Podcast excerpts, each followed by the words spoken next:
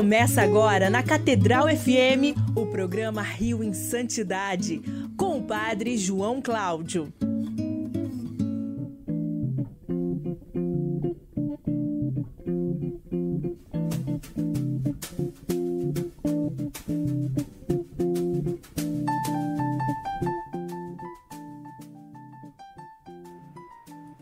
Louvado seja nosso Senhor Jesus Cristo. Para sempre seja louvado.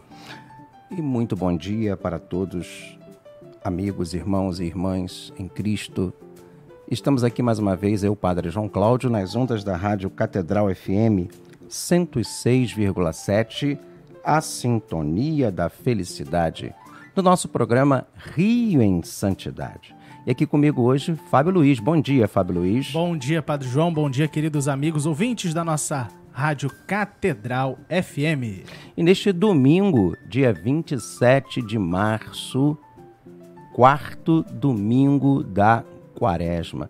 Nossa, como tá passando rápido essa quaresma, né, Fábio Luiz? É verdade. Nossa, é muito rápido. Nós tivemos na última sexta-feira, dia 25, a festa da Anunciação e uma festa especial porque tivemos a consagração do nosso mundo ao Imaculado Coração de Maria.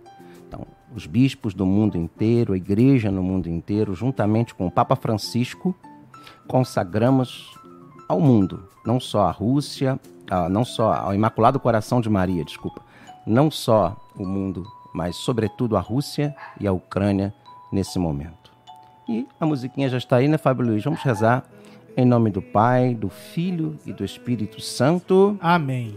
Quero passar o meu céu. Fazendo bem a terra. Primeira dezena, Fábio Luiz. Meu Jesus, eu vos amo. Meu Jesus, eu vos amo. Meu Jesus, eu vos amo. Meu Jesus, eu vos amo. Meu Jesus, eu vos amo. Meu Jesus, eu vos amo. Meu Jesus, eu vos amo. Meu Jesus, eu vos amo. Meu Jesus, eu vos amo. Meu Jesus, eu vos amo.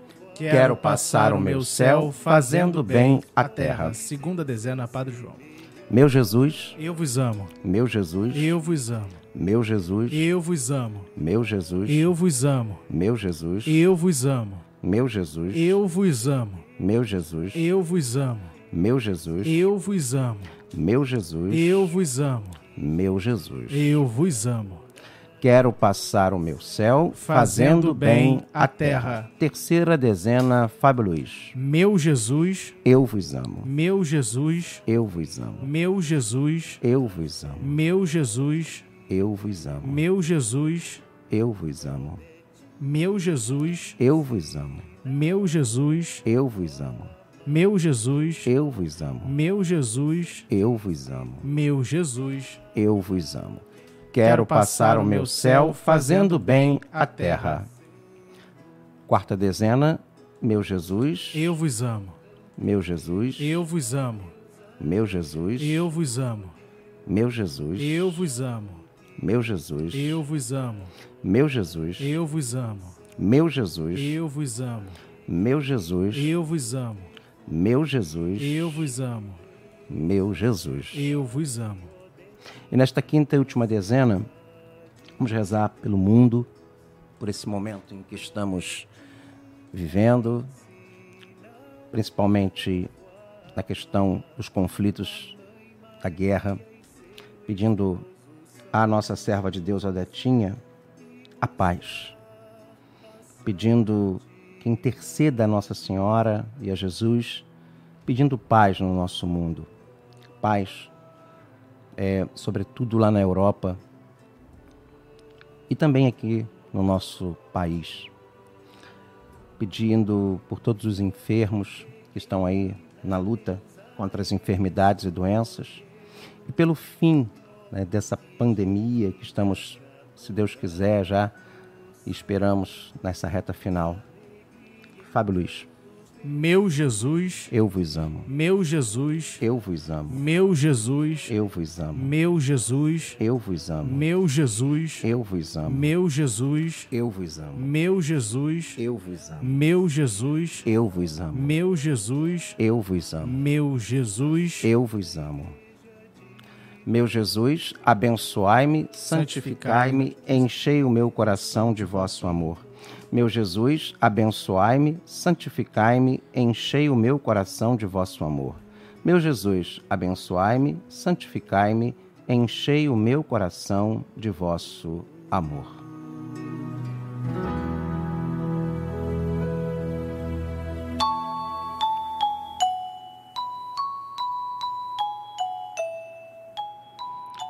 E lembrando a todos, amigos, irmãos e irmãs, que estamos com o zap da santidade, não é isso, Fábio Luiz? Isso aí, vou pegar aqui o um número que eu gosto de falar ele certinho, não gosto de me equivocar no, no número sei, ó, dele. Já tô aprendendo. 97891. Ah. Isso.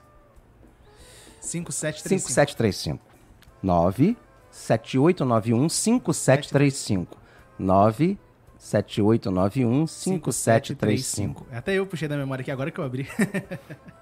97891 5735. Fazer um jingle. É o zap da santidade. E vamos todos deixar uma mensagem.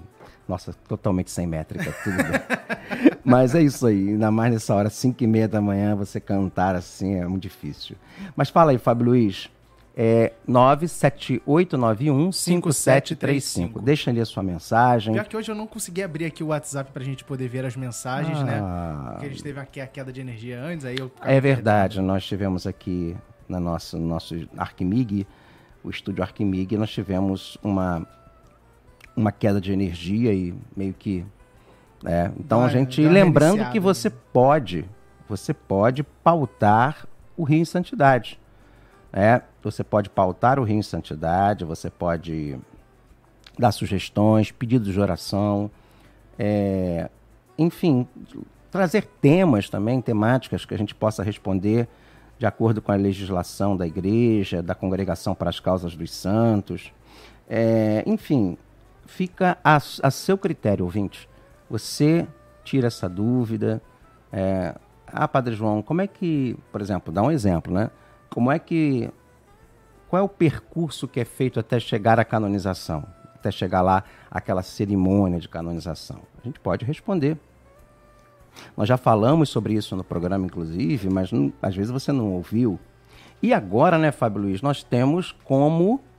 É, nós temos como você ouvir o nosso Rio em Santidade fora do nosso horário aqui de 5 e meia da manhã até as 6 na Rádio Catedral. Você pode ouvir a qualquer hora nas ondas da internet.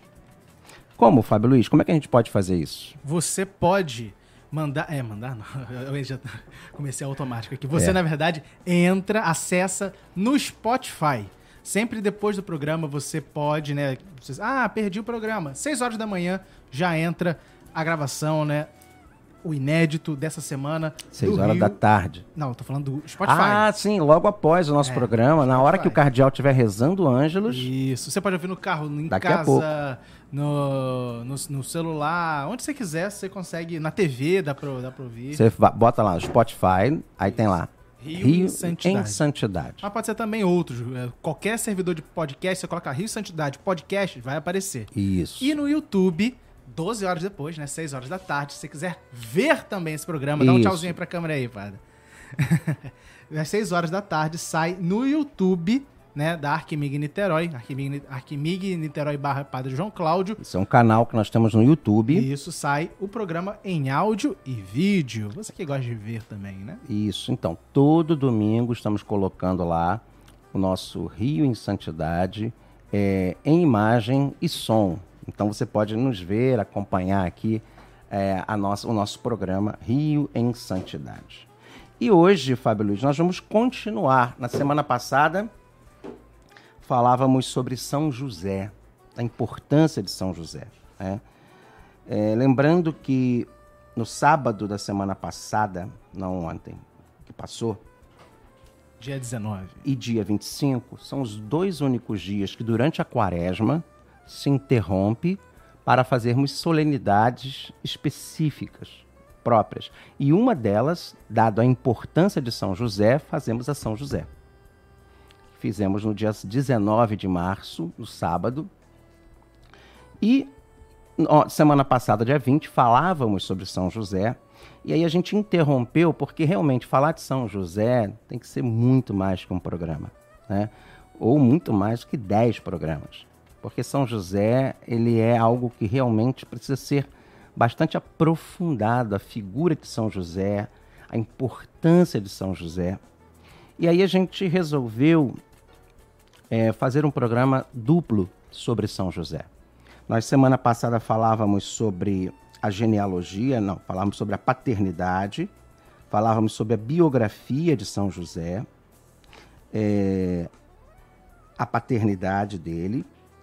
Falávamos também sobre a profissão, tá lembrado? Nós falávamos sobre é, São José, é, mencionado pelo evangelista São Mateus, que afirma, no seu capítulo 13, versículo 55 do seu evangelho, que Jesus, e aí ele usa o termo grego da palavra, é o tekon, tecton, tecton, tecton, tecton, que é um termo grego que costuma receber várias interpretações. Nós temos apenas, nós não temos apenas a interpretação do carpinteiro. Jesus, José ele poderia ter sido não só carpinteiro. É, existe uma tradição que lhe atribui a profissão de carpinteiro, mas esse título grego no Evangelho é mais genérico, sendo usado também para designar trabalhadores envolvidos em atividades econômicas ligadas à construção civil.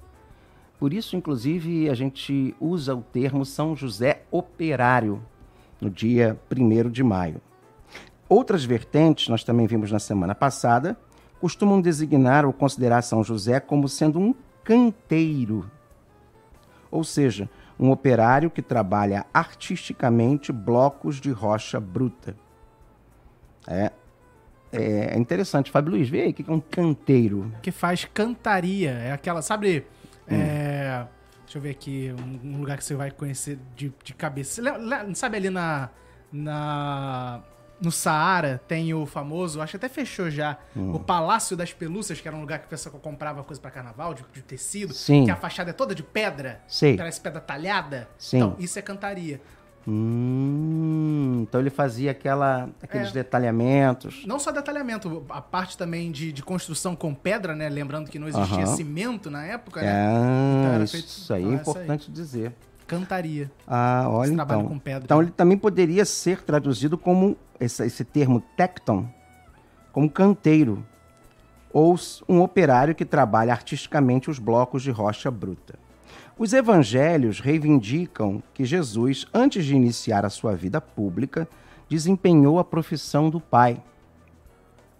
O primeiro evangelista que atribui o lhe atribui-lhe o título é São Marcos, que refere-se a Jesus como o carpinteiro, seu capítulo 6, versículo 3 de sua narrativa sinótica, que relata uma visita que ele fez a Nazaré, na qual seus compatriotas é, chamavam-no ironicamente pela profissão para desqualificá-lo como pregador. Mateus, por sua vez, retoma o mesmo episódio na sua versão do Evangelho, mas com uma variante. Não é o filho do carpinteiro? Não se chama a mãe dele Maria e os seus irmãos Tiago, Yosef ou José, Judas e Simão?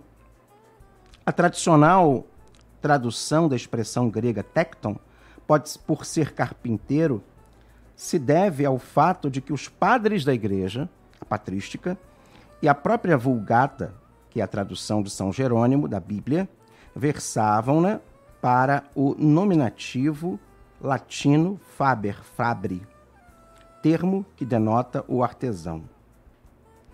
E também falamos na semana passada um pouco sobre é, a genealogia de Jesus, de José, desculpa, a genealogia de José.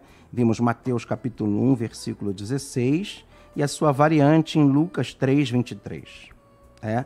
E nós, inclusive, paramos aqui. Eu quis retomar hoje aqui no programa sobre a questão do tecton, né, que é a expressão que é usada é, no, no, no termo do evangelho, que é mais genérico, necessariamente né, não é uma uma, uma expressão específica para carpinteiro, também na questão é, da genealogia, né, da família de José. E aí é que a gente vê que as traduções, as tradições apócrifas também vão adicionando elementos, não na Bíblia, não no Evangelho, mas na tradição católica, é, de histórias sobre São José. Né? É, nós vimos na semana passada que existem duas listas de genealogias. Uma em Mateus, José, já, Mateus 1,16. Jacó gerou José, o esposo de Maria, na qual Jesus na, na qual nasceu Jesus chamado Cristo. E a tradução de Lucas 3:23. É, ao iniciar seu ministério, Jesus tinha mais ou menos 30 anos e era, conforme se supunha, filho de José, filho de Eli. Né? É, é interessante porque a teologia protestante tenta elucidar essa discrepância, afirmando que Lucas, na verdade, é, estivesse registrando a genealogia de Maria.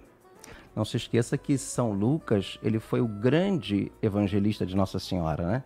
Ele muito provavelmente ouviu de Nossa Senhora é, as, as, as histórias que também foram incorporadas ao seu evangelho. Ao passo que Mateus, esse sim, a de José. Segundo essa vertente, Mateus ele segue a linhagem de José segundo a lei, remontando a Salomão, filho de Davi. Lucas, por sua vez, estaria seguindo a linhagem consanguínea de Jesus por meio de Maria, esposa de José, mencionando Natã, filho de Davi. Então, assim como José e Maria, eles ambos tinham descendências de Davi. Porém, José veio da vertente da família de Salomão. E Nossa Senhora veio da vertente da família de Natã, também filho de Davi. E como não havia designação própria para genro naquela época, José teria sido considerado um filho de Eli, por ter se casado com Maria, filha de Eli. A interpretação é compartilhada também pela Igreja Católica, cuja tradição considera ser Eli ou Eliakim ou Joaquim o pai de Maria. São Joaquim, né? Então, Eli, Eliakim ou Joaquim é o nome, né? Aliás, São Joaquim, nós já falamos sobre São Joaquim aqui, né, Fábio? Sim, sim, falamos ano passado, Dia ano 26 retrasado. de julho. Santa Graça foi ano passado. Então, a vida familiar em Nazaré. Vamos falar sobre isso hoje. Os evangelhos resumem em poucas palavras a infância de Jesus. Um período aparentemente normal, durante o qual, na oficina de José, o menino se preparava para a sua missão. Apenas um momento escapa a essa normalidade e é descrito por Lucas quando Jesus tinha 12 anos. José levou, juntamente com Maria, em peregrinação até Jerusalém para as festividades da Páscoa. E transcorridos, porém, os dias da festa, enquanto voltava para casa, Jesus ficou na Cidade Santa, sem que José e Maria percebessem. Depois de tê-lo procurado por três dias, e entre multidão de peregrinos, foram finalmente encontrá-los no templo, discutindo as Escrituras com os doutores da lei. De acordo com o evangelista Lucas, sua mãe o repreendeu, falando-lhe da preocupação que afligiu-a, e assim como ao marido. Jesus, por sua vez, afirma ter Deus por pai na presença de José. Esse evangelho, Fábio, é muito interessante, sabe? Deixa eu explicar o porquê. É, isso é uma interpretação minha, Padre João, tá? Eu vejo muito na figura de José, Fábio Luiz, não sei se isso é possível, se a igreja assim o faz. Eu vejo muito na figura de José alguma, alguma, gente, fique claro, alguma semelhança, né, fazendo uma analogia à figura de Abraão. Sabe?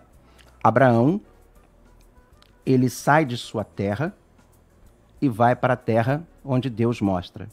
José, ele tem a sua vida completamente transformada, mudada por Deus a partir da gravidez de Maria.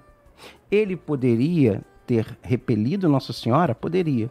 Mas ele aceitou sair da sua terra, da sua zona de conforto, da sua vida, para, pela fé, também assumir a, a, a condição de um homem que caminha na direção do sacrifício, como, como o próprio Abraão.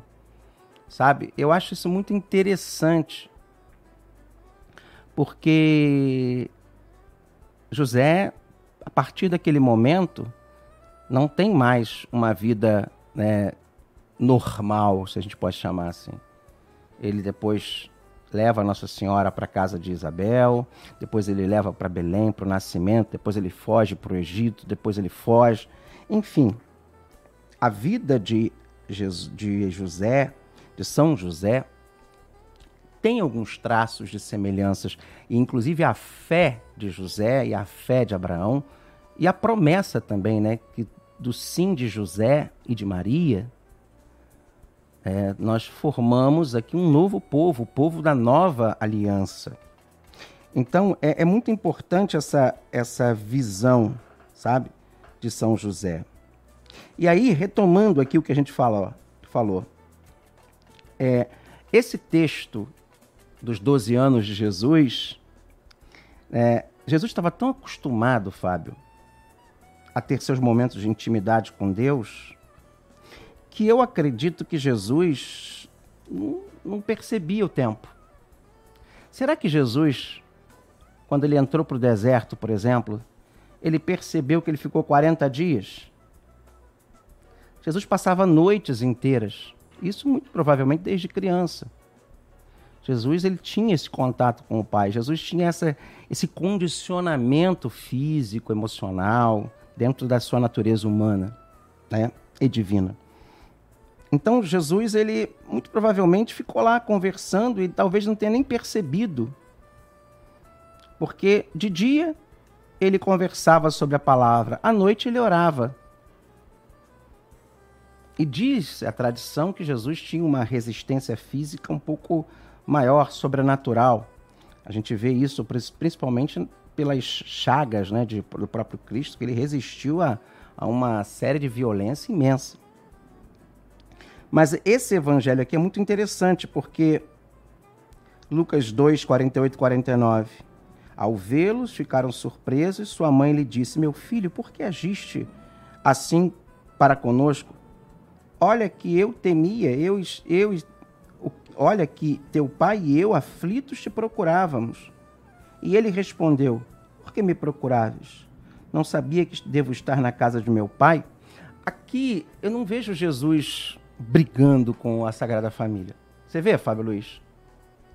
Não. Eu acho que Jesus, ele era tão assim, focado, que ele olhou e falou assim, ué, mas por que vocês estão me procurando? Ah, ô mãe, oh, mãe, né? O jovem fala muito assim hoje. É óbvio que eu ia estar aqui, né, mãe? Na casa do meu pai. Aonde mais eu poderia estar? Aqui, naquele local. A gente hoje, através de, de canais no YouTube, sites, a gente acessa hoje a história do templo, a história de Israel. E a gente vai vendo lá pessoas analisando as ruínas do templo. Aquilo ali era magistral. Eu realmente. É, inclusive, tem até um detalhe ali na, nas escadas da, arqueológicas, na, na, na desculpa, na, no sítio arqueológico das escadas da entrada do templo. Os degraus são diferentes, porque as pessoas elas tinham o hábito de vir correndo. Então, eles saíam correndo, isso poderia ferir. Então eles construíram de maneira irregular, por exemplo, os degraus do templo, para que as pessoas não pudessem sair correndo, porque causavam uma comoção muito profunda no judeu. Imagina na pessoa de Jesus, a casa do Pai. Então, na verdade, Jesus está falando assim: pô, mãe, qual o lugar? O único lugar que você me, me, me encontraria é aqui na casa do meu pai. E é aí que eu falo da analogia, né? De Abraão, o pai da fé. Abraão, o pai da fé. Veja, nós somos filhos adotivos de Deus. Não somos? Pelo Sim. batismo. Deus escolheu um pai adotivo para que seu filho unigênito pudesse vir ao mundo. Para que eles, ele, São José, um pai adotivo, fosse um reflexo dessa nossa filiação adotiva. Eu sei lá, isso é uma interpretação minha que eu acho muito bonita sobre uma teologia de São José. Sabe? É, no entanto, ainda que tivesse ciência de que José não fosse seu genitor, o adolescente Jesus comportava-se diante dele como um verdadeiro filho, respeitando-o. E é o que afirma o trecho subsequente da mesma narrativa de Lucas, Lucas 2,51. Jesus desceu então com eles para Nazaré e era-lhes submisso. Sua mãe, porém, conservava a lembrança de todos esses fatos em seu coração. E vamos falar um pouquinho sobre a morte de São José. Quando Jesus começou a sua vida pública, lá pelos 30 anos, muito provavelmente, José já estava morto. De fato, sua presença não é mencionada depois do segundo capítulo de Lucas. É, aí eu quero abrir um parêntese, Fábio Luiz. É, você sabe por que, que o Evangelho não é considerado uma biografia? Você sabe, ouvinte da Rádio Catedral? Não, nem eu, nem eu, nem algum, alguns ouvintes da Rádio Catedral. É, eu vou explicar. Nossa, nossa audiência é muito qualificada. Eu sei, mas assim, é, eu aprendi isso com Dom Estevão, nosso saudosíssimo De Dom Estevão. memória. Ele falava assim, meu filho, como é que se escreve uma biografia? Você pega a vida da pessoa, não é isso? E começa do início, do meio até o fim, não é isso? Os evangelhos, eles são o contrário. Eles não têm uma, uma preocupação bibliográfica, ou biográfica, dizendo, desculpa, biográfica. Por quê? Porque eles foram escritos exatamente ao contrário, do fim para o meio, e aí eles, para poder ter é, que realmente fazer entender o que o fim é a realização da promessa, escreveram sobre o início, a infância de Jesus. Por isso tem muito pouca coisa, porque o interessante é mostrar como a salvação veio. Então a gente vê muita coisa da vida pública, da paixão e morte de Jesus. Já está acabando? Ah, meu Deus do céu. E aí a gente vê que existe uma tradição, vou, vou dar uma resumida aqui, porque a gente se empolgou ali na, na teologia de São José, né? um pouco, ou uma tentativa, é, a gente vê que existe um silêncio canônico dos evangelhos canônicos sobre São José. E os livros apócrifos é que relatam que como teriam sido as horas derradeiras do pai adotivo de Jesus. Um exemplo é a narrativa apócrifa da história de José, o carpinteiro, escrita entre os séculos VI e VII e que descreve detalhadamente o falecimento do santo. Segundo o escrito, composto em língua copta, a língua do Egito, então, José morreu no dia 26 do mês egípcio de Epip, 20 de julho no nosso calendário, aos 111 anos, olha só, hein? Gozando sempre de ótima saúde, com todos os dentes intactos, e trabalhando até seu último dia avisado por um anjo sobre a iminente morte, vai ao templo de Jerusalém adorar a Deus e no retorno contrai uma doença fatal que o faz sucumbir. Essa é uma narrativa, gente, de quase 600, 700 anos depois. Mas temos outras narrativas também que você pode ver nos livros é, apócrifos sobre o próprio São José. E é uma pena que acabamos. Vamos agora rezar o Ângelo com o nosso cardeal. E quem sabe a gente pode semana que vem falar de novo sobre São José. Estamos no mês de maio, é, no mês de março. março. Vamos terminar essa história de São José semana que vem. Então, fiquemos em paz, um bom domingo e uma boa semana para todos.